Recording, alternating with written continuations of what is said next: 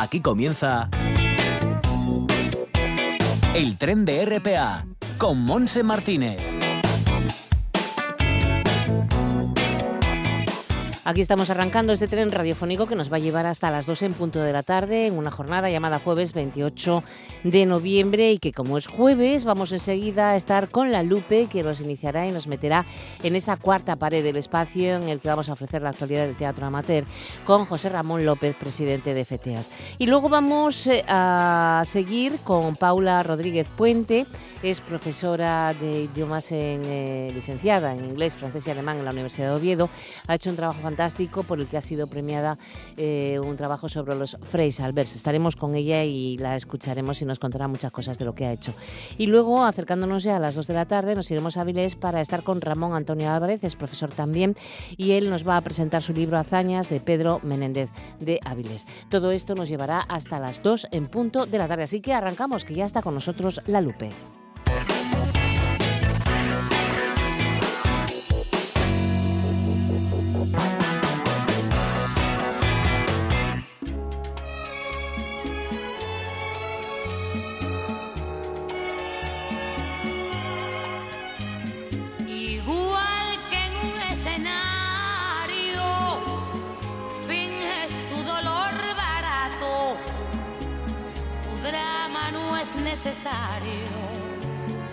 Ya conozco ese teatro. Pues sí, la Lupe ya eh, diciéndonos que estamos en este tiempo de teatro amateur en la cuarta pared con José Ramón López hoy, presidente de FETEAS. Javi, le dimos vacaciones. Hola, José Ra, ¿qué tal? Hola, aquí estamos una vez más, usted y yo a solas. A solas. Como empezamos este programa. Pero con luz. Con esa tensión que siempre nos caracterizó en otros Fíjate, tiempos. ¿cuánto tiempo hace que no estábamos solos? Bueno, pues yo ya ni lo recuerdo. ya hace tiempo. Yo creo que tiempo. siempre, siempre hacíamos. Yo recuerdo que éramos tres siempre. Eh, ah, sí, porque estaba. Eh, Martínez, ¿no? Bueno, que estos días, bueno, estos, eh, hace tiempo que está Javi Martínez con nosotros, por lo tanto, hace muchos años ya también que está Javi Martínez con nosotros. Porque sí, con, gracias a él no estamos ya... solos tres, ¿no? Más o menos. no recuerdo. Montón, no, no, recuerdo porque, ya. mira, los años pasan tan, a tanta velocidad que, que, parece que fue ayer. Sí, sí, sí. La verdad. Nosotros bueno, llevamos ya ocho años. ¿Ocho, ves? ¡Qué barbaridad! Sí. Pero el programa sí. 394. Ocho años. Casi 400 sí. programas. Sí, algo habrá que hacer con los 400 programas, ¿no? Pues sí, por lo menos una Igual tarta que... con velas. Eh, pues igual, igual, igual. igual, tenemos que traer aquí una alguna golosina, algo, ¿eh? No Bueno. estaría nada mal, no estaría nada mal. Haremos algo especial dentro de seis semanas. Eso, bueno, para el año que ya viene, está ahí, ya a está creo principios de es para- 2020. Sí, Dentro de eh, igual para principios de febrero. Si A todo a ver sale bien, son que- seis eh, programas sí. más.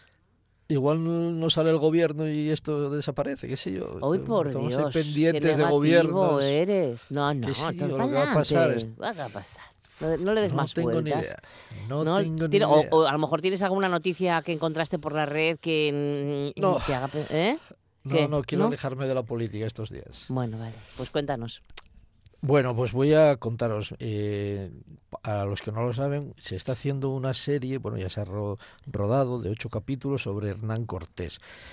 Llevaba pidiendo este personaje pues un sitio en una película en una serie. Concretamente ha salido una serie de ocho episodios. Y más allá de muchos aspectos positivos frente a un desorden parece ser argumental, licencias históricas que los productores se han bueno pues han agenciado y la inclusión de innecesarios clichés pues va a ser una serie que seguro seguro tiene un éxito muy importante y que pronto lo vamos a poder ver porque la producción es mexicana y española pues tanto en México Pues sí, claro. como en España. La mayor expectación la generaron momias de cachorros de león y de escarabajos gigantes en los últimos hallazgos en Egipto. ¿no? Encuentra por primera vez una momia de un cachorro de león, nunca se había encontrado. ¿Mm? Los felinos eran muy importantes en el antiguo Egipto, sobre todo los gatos, que eran considerados dioses Sí, sí. y la necrópolis de Saqqara era un cementerio para estos animales. De Ah. hecho, y que la entrada del templo de Saqqara pues está llena de, de leones no De tumbados. felinos. La policía felinos. halla una nota pesimista de Guijara, lo que apuntaba a un nuevo suicidio en el mundo del pop. Parece ser que esta mujer, que con 28 años pues ha aparecido muerta, Ya. dejó una carta, eh, una nota pesimista eh, sobre una relación personal de ella y que parece ser que puede haber Yo lo había intentado, dicen. Yo lo había intentado. Sí. Mm, creo que Ajá. sí. Espectacular robo en la bóveda verde de la Cámara del Tesoro del Palacio de Dresde. Unas joyas. El valor del hurtado del edificio alemán podría alcanzar un millón de euros. Creo Bueno, que la pista va porque como un bueno una media hora antes del robo de lo que parece ser que fue la hora del robo pues un generador eléctrico que alimentaba la, la luz en el, en el museo este pues se quemó se, o- bueno, se supone que, que se lo bombardearon para que cayesen las alarmas y poder hacer eh, la sur- Como, las, las películas, ¿eh? Sí, pero es una cosa, vamos, un, un poco de seguridad. Quiero decir que en un teatro cuando se va la luz entra un generador. Aquí en un sitio que hay tanto valor, evidentemente debería de haber entrado un generador para que las alarmas se mantuviesen. Igual Jaime lo desactivaron, vete a saber, no sé. No, no están en ello, pero esto seguro que no debe ser muy fácil vender todo esto que han robado, ¿no? Diamantes, rubíes, Sí. esmeraldas, todo ello del siglo XVIII, ¿no? Un valor que no se, no se sabe. Tremendo, lo que- lo efectivamente. que son millones de euros, dicen. Mucho dinero. Jaime Martínez, no poder ganar premios nacionales en asturiano se- señala que somos un cero a la izquierda. Señala a los asturianos y, y con toda la razón. Es decir, no somos todos iguales en este país, parece ser de países, ¿no? Pues Sí. igual habría que empezar a hablar de eso, de que todos fuéramos iguales, ¿no? Y si se puede ganar un premio en catalán o en gallego, ¿por qué no? En asturiano o en otros idiomas del Estado español. El año pasado escribió una novela que era una mierda. Uy. Nunca la publicaré, decía ¿Quién? Katy Tember, que es, que es una poeta de Londres que tiene 33 años, pero que empezó a escribir y a actuar, recitar en los bares, en los garitos de Londres con 14, Años, con 14 nada más. años. Ya tiene un montón, bueno, tres o 20 cuatro libros, pero escribiendo. claro, pero esta No le gustó nada no- y- y dijo que era una mierda. Sí, sí, la ¿Sí? novela es la primera que escribe, la, la escribió y dijo, esto es una mierda, no lo voy a publicar.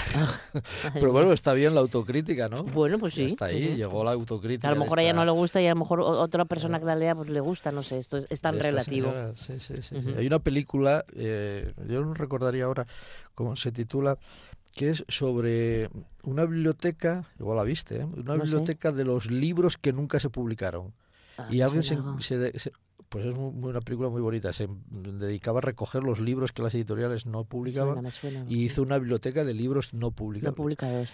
Sí, y entonces uno de ellos eh, lo lee una persona y es cree que es tan bueno que lo publica y Sí. tiene un éxito Tremendo. terrible y no puedo y no, y no puedo contar más. No, porque si no se sabe. Porque hay una Solo intriga, faltaría una el título de la película y entonces sería ya para lucirte. Lo diría, ¿eh? pero no me acuerdo de la película. La vi, la vi, la vi. Es muy parecida a la librería que hizo esta catalana, es un ambiente muy parecido, pero no, no, no es ella. Bueno, mm, si te parece vamos al invitado. Sí, una cosa, ¿no me comentaste el fallecimiento de, de Asunción Balaguer? Esta Bueno, ya como ya han pasado ya unos días, pues tampoco Bueno, lo vi pero así, la pero queremos sí, que recordar, que- recordar, que, a mí me gusta exacto. mucho. ¿eh? Sí, Balaguer, que yo la vi actuar en, en Avilés en- con Carlos Álvarez precisamente en el escenario sobre una obra sobre la desaparición de niños y, y estaba también su nieto en aquella obra y una gran actriz que llegó tarde, llegó tarde porque tuvo un parón de muchísimos años cuando se dedicó a su familia, pero que bueno, triunfó y tiene un premio más y bueno, es una mujer que hay que recordar, ¿no? Junto a su marido, el gran actor Paco Rabanne. Bueno, pues entonces eh, vamos a llamar a la Lupe para que reciba a nuestro invitado. Muy bien, Vamos allá allá. vamos.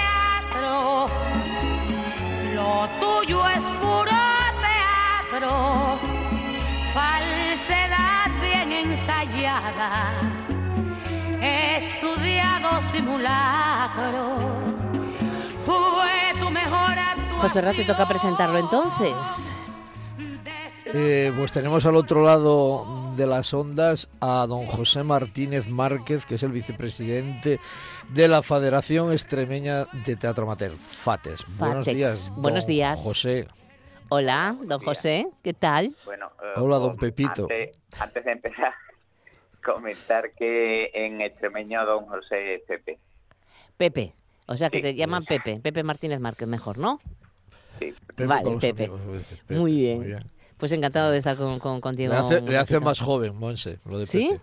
Sí, mucho más. Bueno, no, si le José quitamos el don, sí, si le ponemos el don, no. Claro, Entonces claro, Pepe a secas, yo creo. Con todo Sí, el respeto, sí, ¿eh? Con sí. todo el respeto del mundo, por supuesto. bueno, Pepe, eh, tenemos los encuentros de Fatex. Pues Se han sí. celebrado este fin de semana. Eh, fin de se- semana. Sí, se celebraron Cuéntanos. este fin de semana en Casar de Cáceres, sí. Cuéntanos un poquito qué es eso de los encuentros para que la gente sepa de qué estamos hablando. Eh, bueno, pues como el mismo nombre indica, son encuentros, encuentros de preguntar a de quiénes, pues encuentros de, los grupos de FATE, de los compañeros de Senamater que asisten a ellos, invitamos a todas las federaciones a que envíen algún representante. Encuentro con, la- con las instituciones colaboradoras y, bueno, con profesionales del teatro y fundamentalmente un encuentro con el público. Tenemos dos representaciones teatrales completas, representaciones, una de ellas de los premios de texto que nosotros tenemos y luego hacemos una cosa que nosotros le llamamos recorridos teatrales, que son representaciones muy cortitas, de 10 minutos de duración, eh, normalmente al exterior, siempre que el tiempo lo permita, que en esta ocasión lo ha permitido, y son representaciones de las obras que nosotros normalmente hacemos en- con los grupos. Eso sirve pues para que demos pinceladas sobre lo que cada uno está haciendo.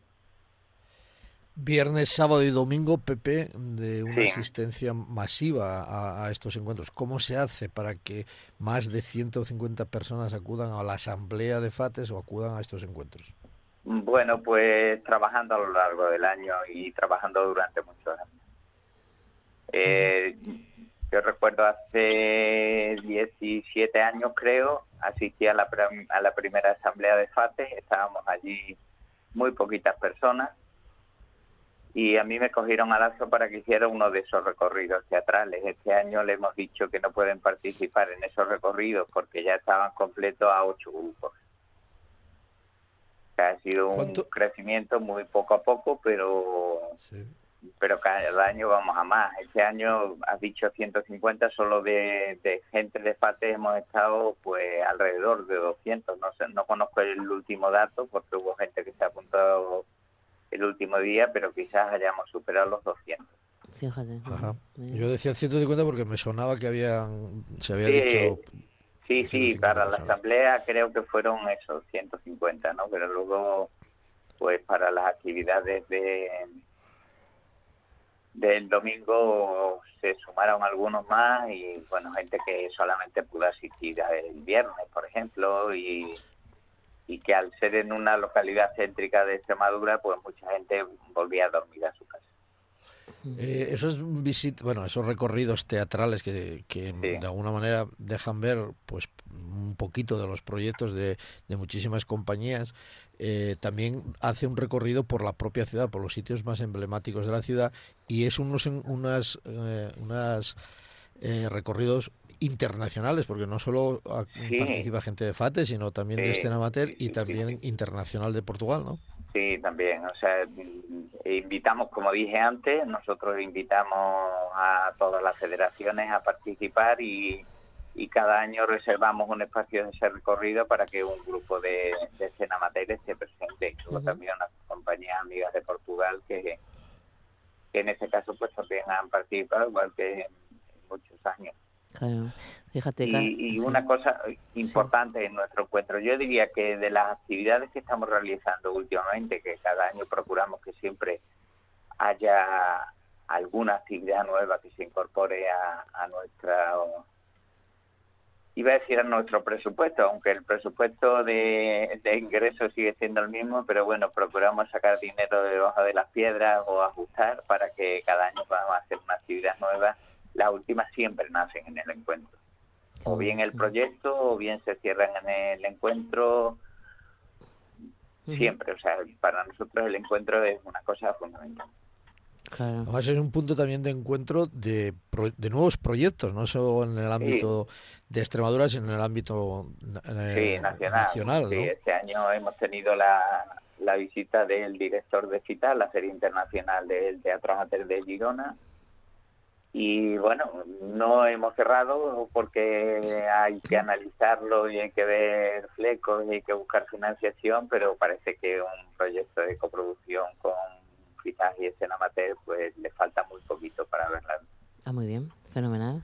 Bueno, también, eh, José Ra, teníamos eh, con Pepe el concurso de fotografía las noches, que no recuerdo si era Regina o Regina, y el Festival Ibérico. Sí, eh, bueno, hay quien dice, ya, ya, sabemos que los filólogos son así.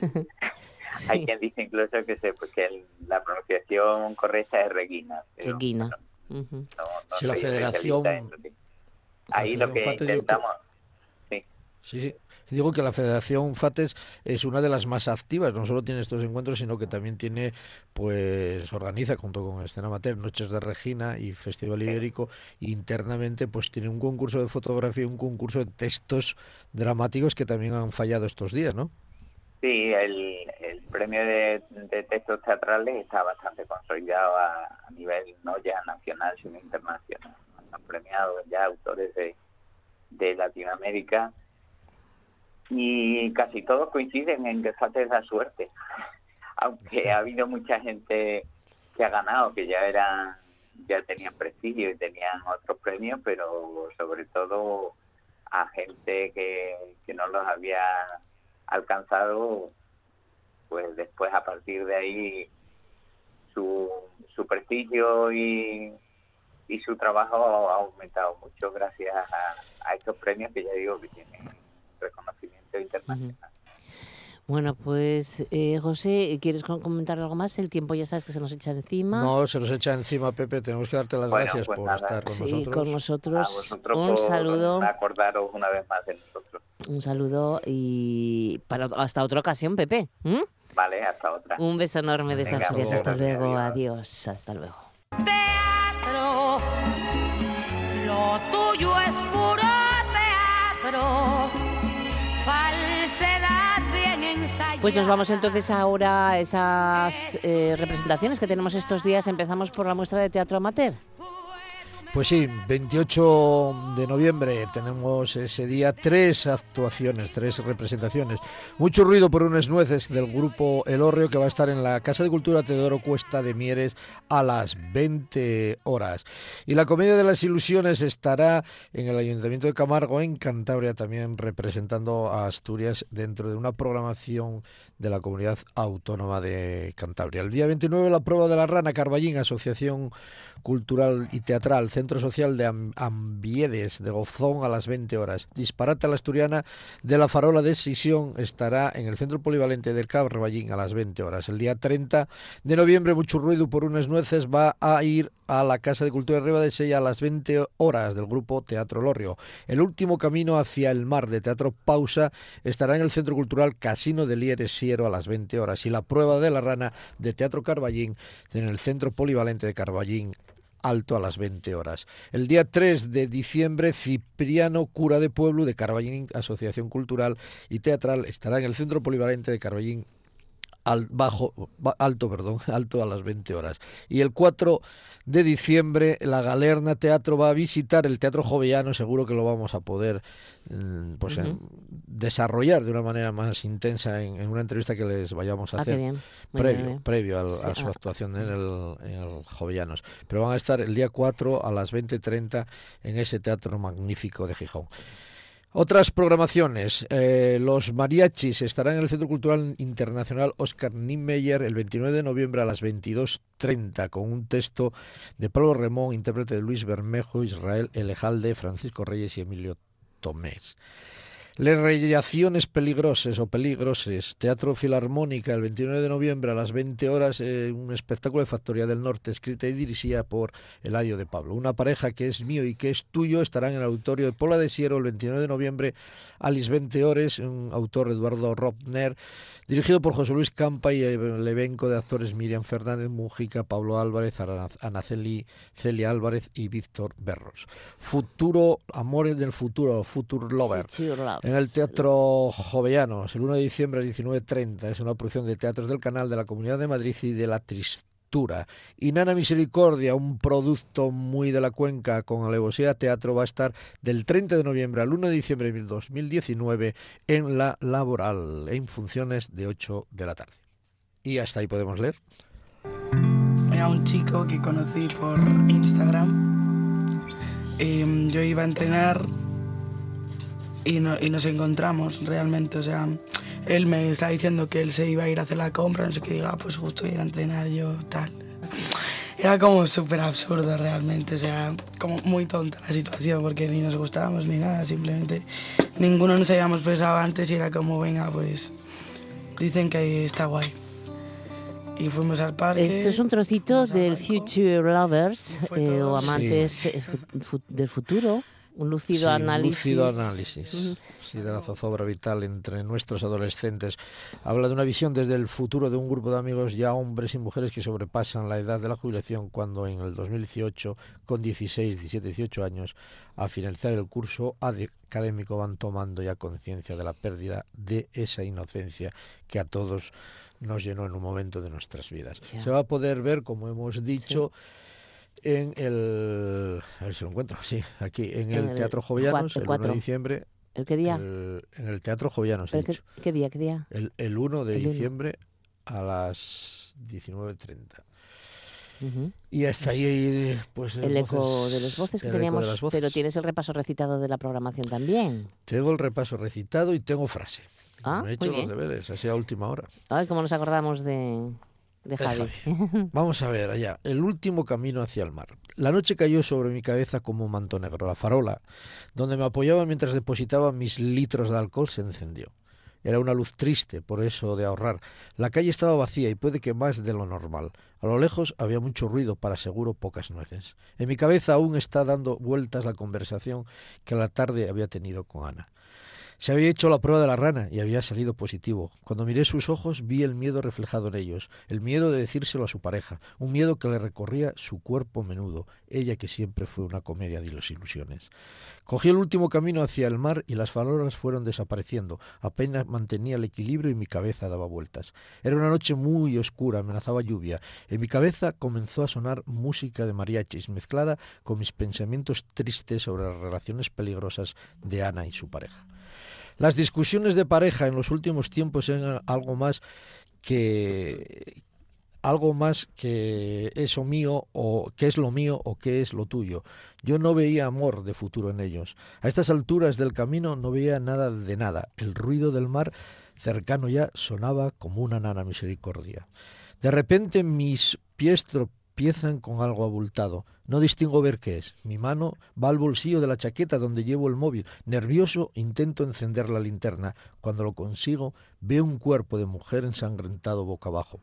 Le doy la vuelta y veo lo más lejano de un disparate a la asturiana. Es Ana, muerta, en este último camino hacia el mar. La música de mariachis dejó de sonar en mi cabeza y apenas pude desprender una lágrima que recorrió mi cara en esta noche oscura donde la lluvia empezaba a caer. Qué bueno. Mm, te has lucido. Muy bien. Pues Ana, cuéntanos la frase. Me inspiró un poco la semanita que llevamos. ¿Y qué frase tienes? Tengo dos que cogí así un poco. Eh, el único estado estable es aquel que todos los ciudadanos son iguales ante la ley. Y la última, que es muy, muy breve, Sí. dice que el alma no tiene género. Mm, pues es verdad. Y quedamos entonces recordando a Javi, por supuesto, un besín Javi, y con nuestra frase de siempre. Recuerda sonreír, Y sobre todo... vivir. vivir. Feliz semana, José Ram. Un beso, chao, hasta luego. Lo tuyo es puro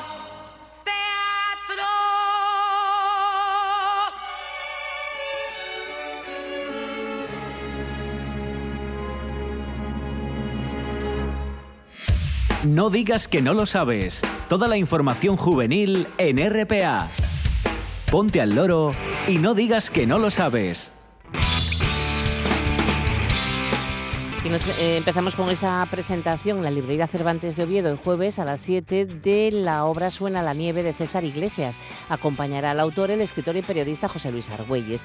En la librería La Buena Letra en Fijo mañana viernes a las 8 se presenta el libro Con harina en mis zapatos de Natalia Osorio y en el Salón de Actos de la antigua Escuela de Comercio a las 7 y 20 de la tarde se presenta Reflexiones de bebés anónimos con Paco Abril.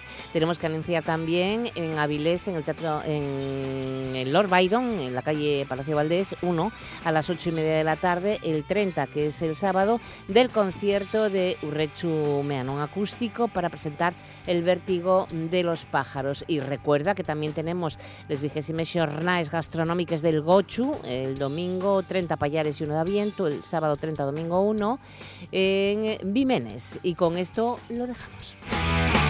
No digas que no lo sabes. Toda la información juvenil en RPA.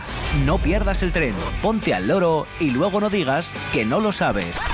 Un espacio que patrocinan las oficinas de Sama del Langreo, San Martín del Rey Aurelio, Laviana, Mieres, Ayer y Lena, con la colaboración del Principado de Asturias.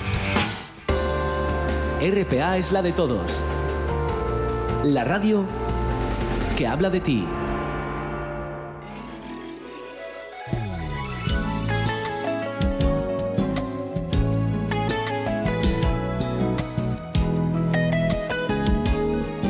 Y a estas horas estamos con el historiador Román Antonio Álvarez, que ha presentado su libro Hazañas de Pedro Menéndez hace unos, unos días y que eh, pues está ahora para comentarnos cómo ha sido ese trabajo, cómo es la figura también de Pedro Menéndez de Áviles. Así que le saludamos, Román Antonio, ¿qué tal? Bienvenido. Muy buenos días. Gracias. Buenos días. Muchas gracias por, eh, por llamarme. Por estar ahí.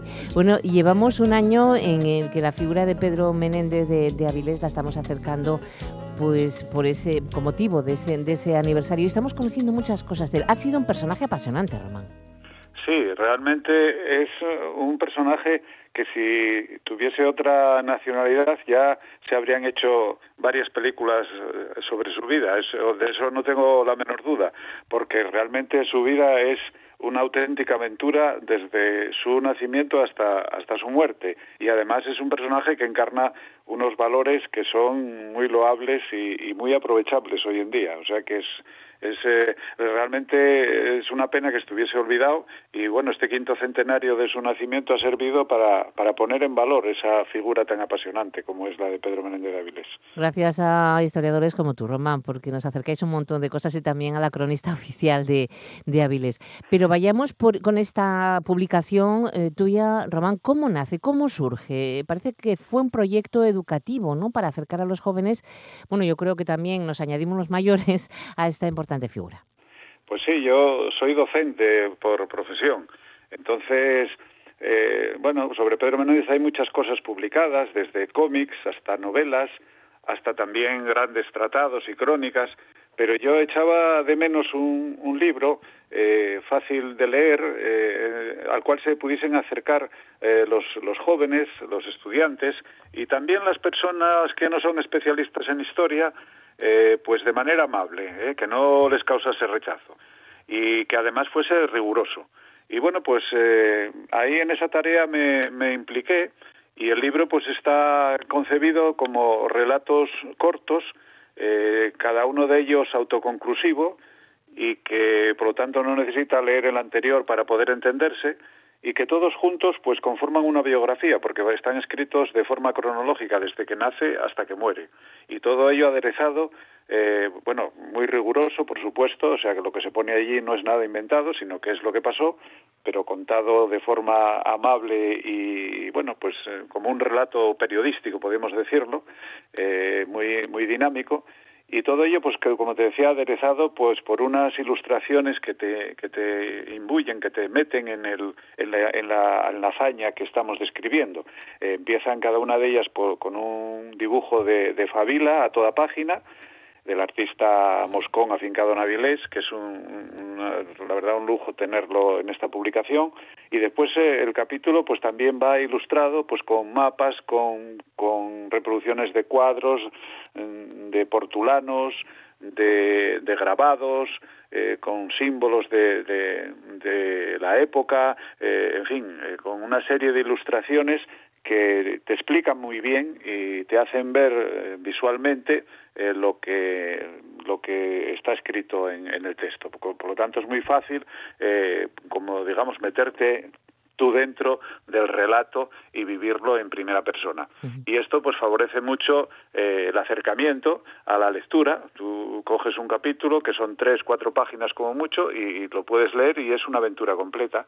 Y, por lo tanto eh, no necesitas estar pendiente de lo que leíste primero, de los datos primero, sino que eh, es de fácil acceso y facilita mucho pues a los jóvenes y a las personas que no son expertas en historia pues el poder acercarse. Y ese era el objetivo, porque escribir por escribir un libro más tampoco sobre Menéndez tampoco tenía mucho sentido y entonces lo he querido dar así con este eh, con este mm, digamos esta vertiente didáctica y, pedagógica Román ¿y qué te están diciendo los, los jóvenes? Porque me parece que, que es muy atractivo para ellos ya, que no deja de ser un libro de aventuras porque las aventuras de Pedro Menéndez han sido muchísimas ¿no? y muy interesantes bueno, esto vino precedido pues de una serie de charlas que yo di por colegios e institutos, en las cuales, eh, por medio de diapositivas que reproducían eh, las figuras que, que, ilustran el libro, pues yo les iba explicando eh, estas hazañas de Pedro Menéndez de viva voz y realmente quedaban enganchados y era impresionante tener un salón de actos lleno de, chavales y de chavalas contándoles las aventuras de un, de un personaje del siglo XVI y que estuviesen en silencio, pues eh, eh, comiéndote con los ojos y que cuando acabases quedasen así como diciendo, ah, pero ya acabó y a lo mejor habías estado pues una hora, hora y media contándole cosas, ¿no? Entonces, bueno, pues yo vi que efectivamente eh, no era eh, las, las, aventuras del abuelo Cebolleta, que, que, les gustaba realmente lo que les estaba contando y que aquello, eh, pues bueno, mm, debería de, de poder plasmarlo en un libro para que ellos no necesitasen que yo se lo fuese a contar, aunque yo iba con mucho gusto, sino que pudiesen ellos tener y poder consultarlo y poder leerlo eh, cuando les apeteciese. Y, esa fue la, la idea, con el apoyo de la de la Cofradía del Colesterol, que es una cofradía gastronómica pero que se dedica a temas educativos, y de la empresa Herrero Brigantina, que es una empresa de seguros que, que bueno, pues han apoyado el proyecto y lo han financiado y, bueno, pues eh, esa fue, digamos, eh, la, la, cuestión de hacer este proyecto pedagógico con, con estas entidades que, que han apostado por, por, por, la cultura y por la educación, eh, en este caso. Claro. Em, algo también importante que señalas, Román, es que los jóvenes tienen que aprender, yo creo que también captan un poco los valores que transmite Pedro Menéndez de Avilés. Sí, sí, sí, porque eh, yo creo que los jóvenes eh, necesitan referentes, necesitan referentes. Es una, una, una edad en la que te estás formando, en la que todavía tu personalidad eh, necesita apoyos para y sobre todo referentes para saber por dónde debes de, de ir, ¿verdad? Y entonces eh, las figuras del padre, de la madre, del profesor eh, y, de, y de personajes en los que ellos puedan ver, eh, pues eso, ejemplo de, de, lo que se puede y lo que se debe de hacer, yo creo que es algo que, que tenemos de ofrecerles.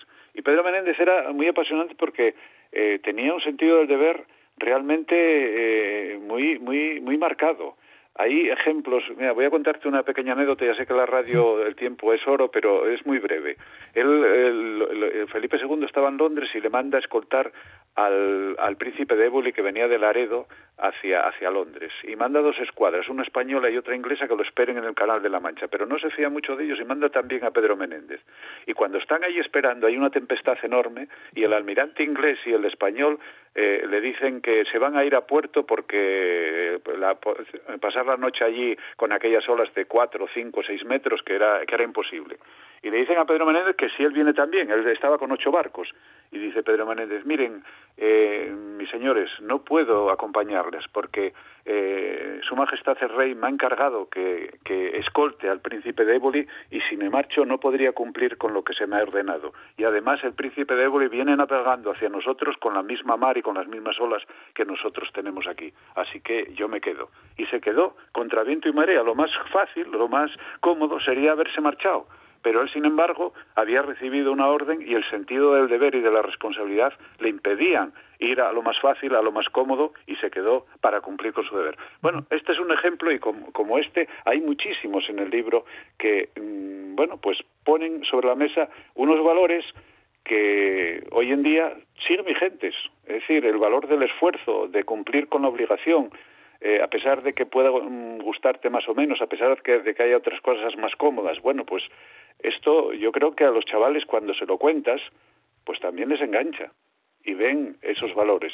Y bueno, pues eh, un poco la historia del libro es esta, de, de mostrar esos valores en un personaje que fue un personaje asturiano, y yo echo de menos también, y tengo que decirlo, que a nivel del Principado de Asturias no se ha hecho nada con, en, este tema del quinto centenario. Aquí en Avilés ha habido eh, pues muchas actividades, pero a nivel del Principado mm, ha pasado totalmente desapercibido. Un personaje asturiano de esta magnitud, que con Álvaro de Bazán fue el principal marino del siglo XVI, y uno de los mejores marinos que tuvo España a lo largo de su historia. A eso, a eso iba Román, porque es que no fue un conquistador como otros conquistadores, o sea, de estos que hicieron uf, la de tremendas matanzas en, en, las conquistas, sino que fue, un, fue militar, pero sobre todo marino. Marino, sí, porque la, la, historia de Florida, eh, es decir, se le conoce mucho por adelantado de la Florida, conquistador de la Florida, pero sin embargo en Florida, de su vida, empezó a los 14 años a navegar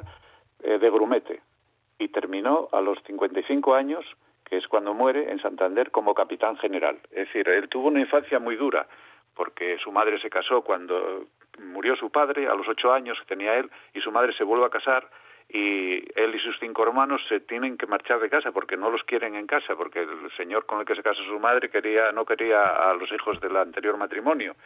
Y él pues escapa de casa y después a los 14 años eh, vuelve otra vez a escaparse y se enrola como grumete. Y él eh, realmente lo que hace es autoformarse y es un marino. La, la empresa de Florida eh, dura en su vida menos de ocho años. Desde, desde los 14 hasta los 55 que vive, solamente ocho años está en Florida y de, los, de esos ocho años, dos está, los pasa en España pidiendo refuerzos y pidiendo ayuda para, eh, para, eh, para que las colonias de Florida no desapareciesen porque estaban en una situación muy precaria.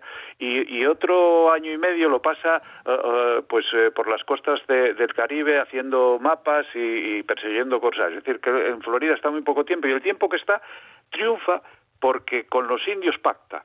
Es decir, los cinco adelantados que habían estado antes con él, los cinco habían fracasado porque se habían enfrentado a los indios y los indios, eh, eh Florida es un territorio eh, eh, pues con muchos bosques, con, muchos pantanos, eh, con, con, cocodrilos, con mosquitos, era un territorio muy hostil y los indios que dominaban el territorio atacaban a los españoles y acababan con ellos. Sin embargo, Menéndez triunfa porque pacta con ellos. Incluso llega a casarse con la, con la, con la hermana de uno de los caciques indios. Es decir, que él con los indios tiene una buena relación. Hay algún enfrentamiento con alguna tribu, pero tiene una muy buena relación.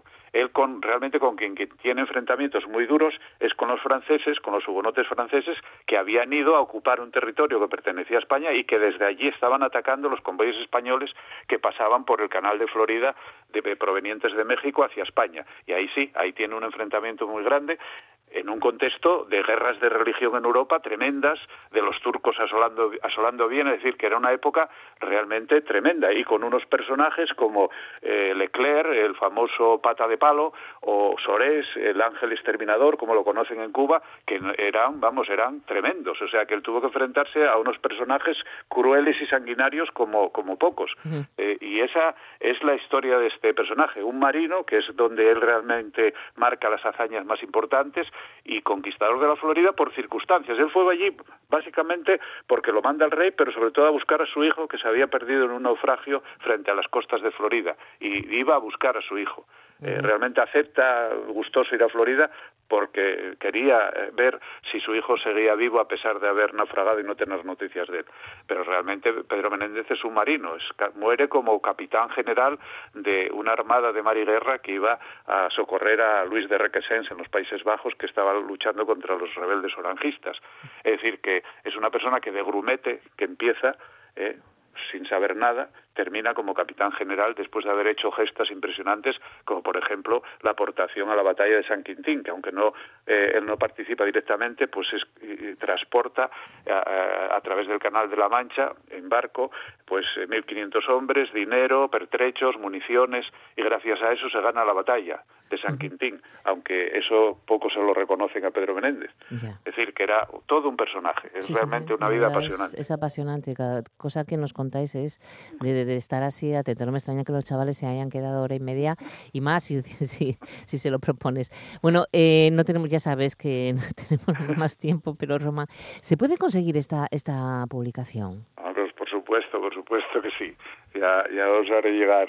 No, pero para las personas que quieran también, eh, no sé si sí, en las librerías. en, en, las librerías, en el corte inglés, en todos los sitios de, de venta de libros, eh, pues ahí, ahí está, está la venta y se puede adquirir. Se puede adquirir.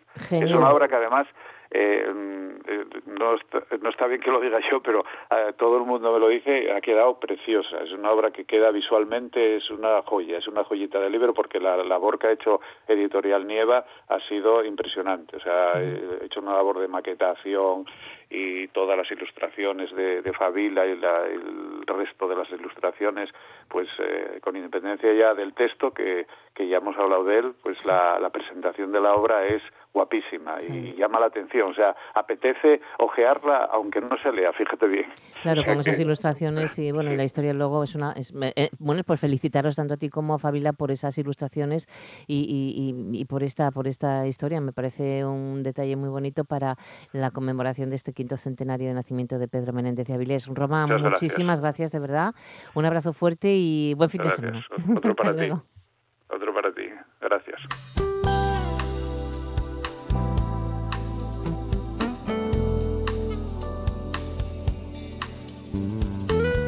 Estamos en contacto eh, ahora con la profesora del Departamento de Filología Inglesa, Francesa y Alemana de la Universidad de Oviedo, Paula Rodríguez Puente, porque además queremos felicitarla. Acaba de recibir un galardón de la Asociación Española de Estudios Anglo-Norteamericanos. Y estamos con ella. Paula, ¿qué tal? Bienvenida. Gracias, buenas tardes. Buenos y felicidades, enhorabuena.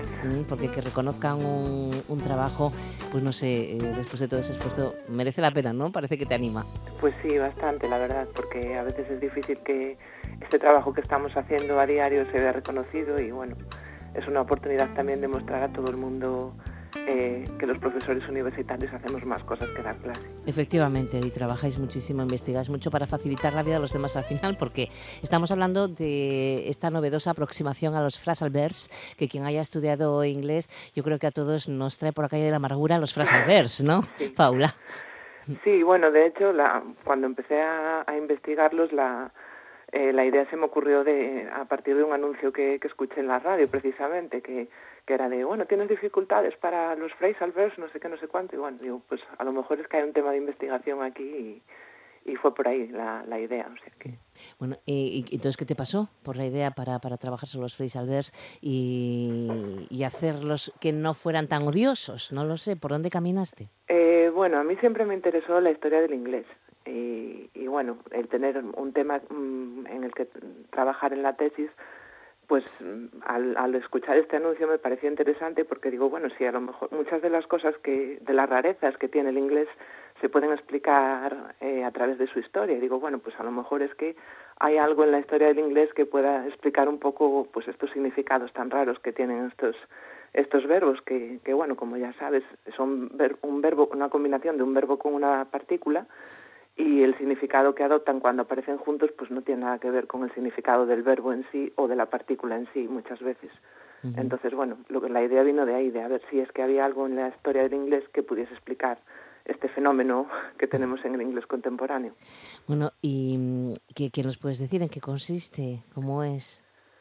Bueno, pues básicamente lo que había, había trabajos hechos mm, previamente. Yo no me fui a, al inglés más antiguo, ahí ya había alguna cosa hecha, alguna tesis doctoral.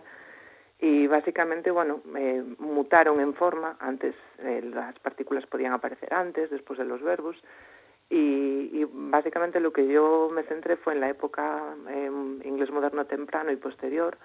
Y lo que hice fue, pues bueno, aplicar eh, estos eh, métodos de investigación de corpus para extraer una serie de ejemplos con los que poder explicar pues lo que yo me había encontrado. Claro, trabajamos siempre con textos antiguos, pero nosotros no leemos esos textos antiguos eh, desde el principio hasta el final. Lo que hacemos es utilizar una serie de programas para hacer unas, unas búsquedas. En este caso fueron bastante tediosas porque, bueno, sabes que además los, los eh, phrasal verbs pueden aparecer eh, divididos, no tienen por qué siempre estar el verbo pegado a la partícula o al revés.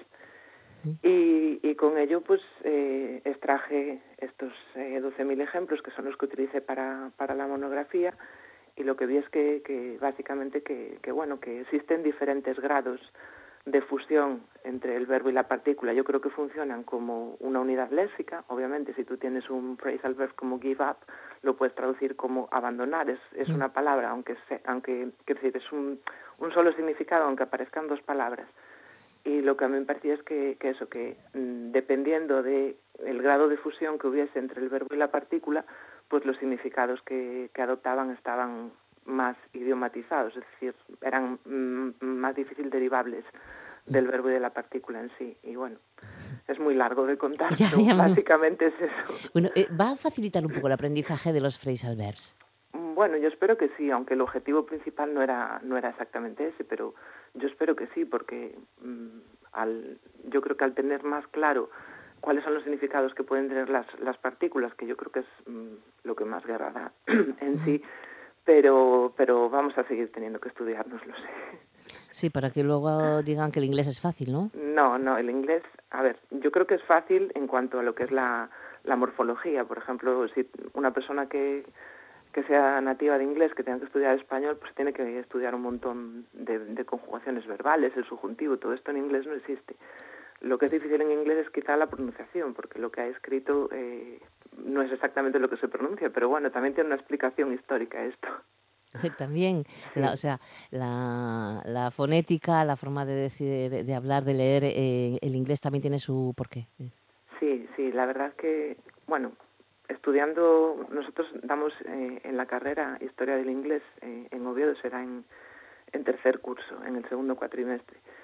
Y, y yo creo que, que habría que dar más clases de historia, porque muchas veces llegan los alumnos, los, las alumnas llegan a tercer curso y descubren cosas que llevan estudiando tiempo y dicen, ah, pero es que esto tenía una explicación. Pues sí, eh, tiene una explicación y es, pues eso, la, la historia del inglés, cómo ha ido evolucionando. El inglés antiguo se parecía más al alemán que se parece al inglés.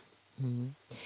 Eh, también te encuentras eh, que- con que a todos es más complicado eh, mm, aprender esos phrasal verbs. Es lo que más cuesta quizás de, del aprendizaje del inglés, de este idioma. Hombre, no sé, yo creo que lo que más cuesta del inglés es la pronunciación. ¿Mm? Sí, y luego, bueno, hay una serie de expresiones idiomáticas como, como son en español los refranes, eh, los idioms que llamamos en inglés, y sí, los, los phrasal verbs son difíciles de aprender porque tienes que memorizar, porque tú no puedes, eh, porque tú puedes saber lo que significa give, pero no mm, give up tiene un significado totalmente diferente, entonces eso sí, los tienes que estudiar o aprender a base de practicar, claro. Mm, ¿Cuántos hay? Un montón. Muchísimo. Hay diccionarios y diccionarios solo de, de phrasal verbs, o sea que te puedes imaginar. Y además, a veces incluso, eh, que esto es algo de lo que hablo en la monografía también, muchas veces los hablantes eh, simplemente cogen un verbo, le añaden un up detrás y ya hacen un phrasal verb. verb. Y, y a veces no están, algunos de los que yo menciono en la, en la monografía ni siquiera estaban recogidos en, en diccionarios.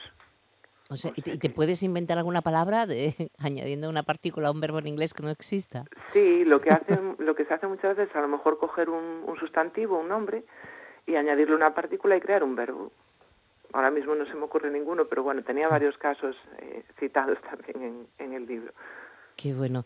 Em, este eh, trabajo lo, se basa en la tesis doctoral que habías hecho. Sí, sí, bueno, prácticamente es un, un es la tesis en sí con ampliación, porque cuando cuando envié la propuesta a la editorial eh, para publicarlo, pues ese libro pasó por, por tres revisores externos y bueno, me hicieron una serie de sugerencias que, que luego apliqué eh, de cara a la publicación. El premio de investigación de lingüística teórica y aplicada de Leocadio Martín Mingorance, Mingo- Mingorance, Mingorance, de, de, una, de la Asociación Española de Estudios Anglo-Norteamericanos, ¿verdad? Sí, que te, es, quienes te lo han eh, eh, hecho. Y va a servir, va a quedar ahí un material para, para, bueno, pues para quien lo desee ¿no? utilizar. Sí, sí, claro, el libro ya está, se publicó a principios de este año y, y está disponible ya en la Biblioteca de Oviedo y en muchas otras bibliotecas, o sea que... ¿Cuántos años de trabajo entonces para esto, Paula? Mm, bueno, pues imagínate, la tesis ya me llevó tres y pico, cuatro, eh, la defendí en el 2013 y el libro acaba de salir publicado ahora, porque claro, si yo tuviese todo el día para estar sentada escribiendo el libro, pero como a la par que el libro, pues eh, salieron otras publicaciones en revistas de investigación, en libros, eh, tienes que dar clases, yo tampoco, eh, bueno, también tengo familia, o sea que quiero decir que no puedes estar todo el día dedicada a eso, entonces bueno, son años y, Sí, pero luego una satisfacción tremenda, lo que te decía al, principio, para seguir esa línea de investigación, porque claro, los profesores de universidad no solamente lo que decías también en algún momento que dais clase, mm. sino que estáis investigando, trabajando y, y, avanzando, ¿no? En un montón de cosas. Efectivamente, a mí, bueno, eso es algo que sí me gustaría eh, recalcar que, que, bueno, a veces hablas con, con personas que no están en el mundo universitario y te dicen, ¿y tú cuántas horas de, clase tienes a la semana? Pues yo ahora mismo tengo seis horas de clase a la semana nada más. Claro, te dicen, bueno, es que vives muy bien. Y yo, bueno, vivo bien en cuanto que no tengo mucha docencia, pero el resto del tiempo yo no estoy de vacaciones.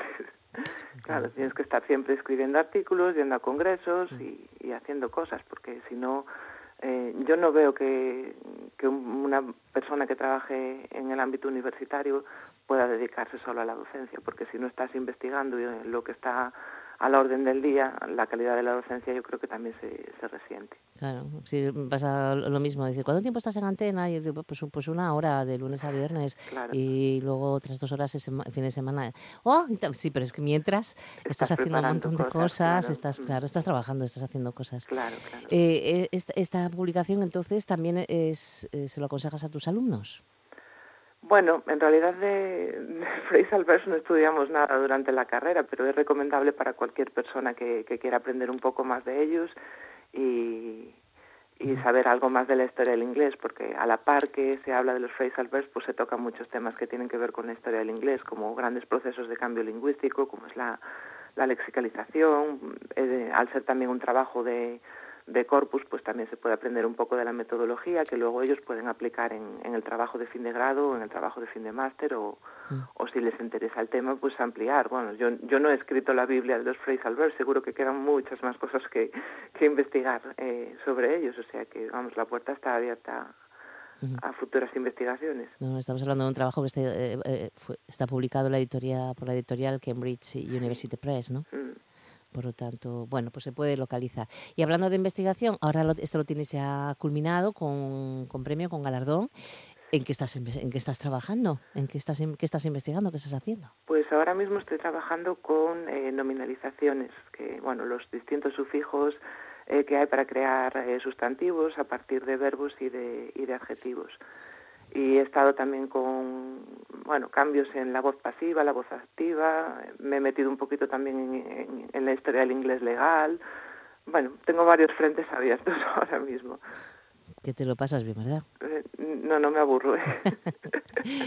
bueno, pues eh, con esto lo dejamos. Paula, de verdad ha sido un placer estar un ratito ahí contigo en tu, en tu despacho para hablarnos de este trabajo, pero sobre todo lo que queríamos era felicitarte por este, por este galardón de la Asociación Española de Estudios Anglo-Norteamericanos. De verdad. Vale, muchísimas gracias a vosotros. Un beso enorme. Un beso, gracias.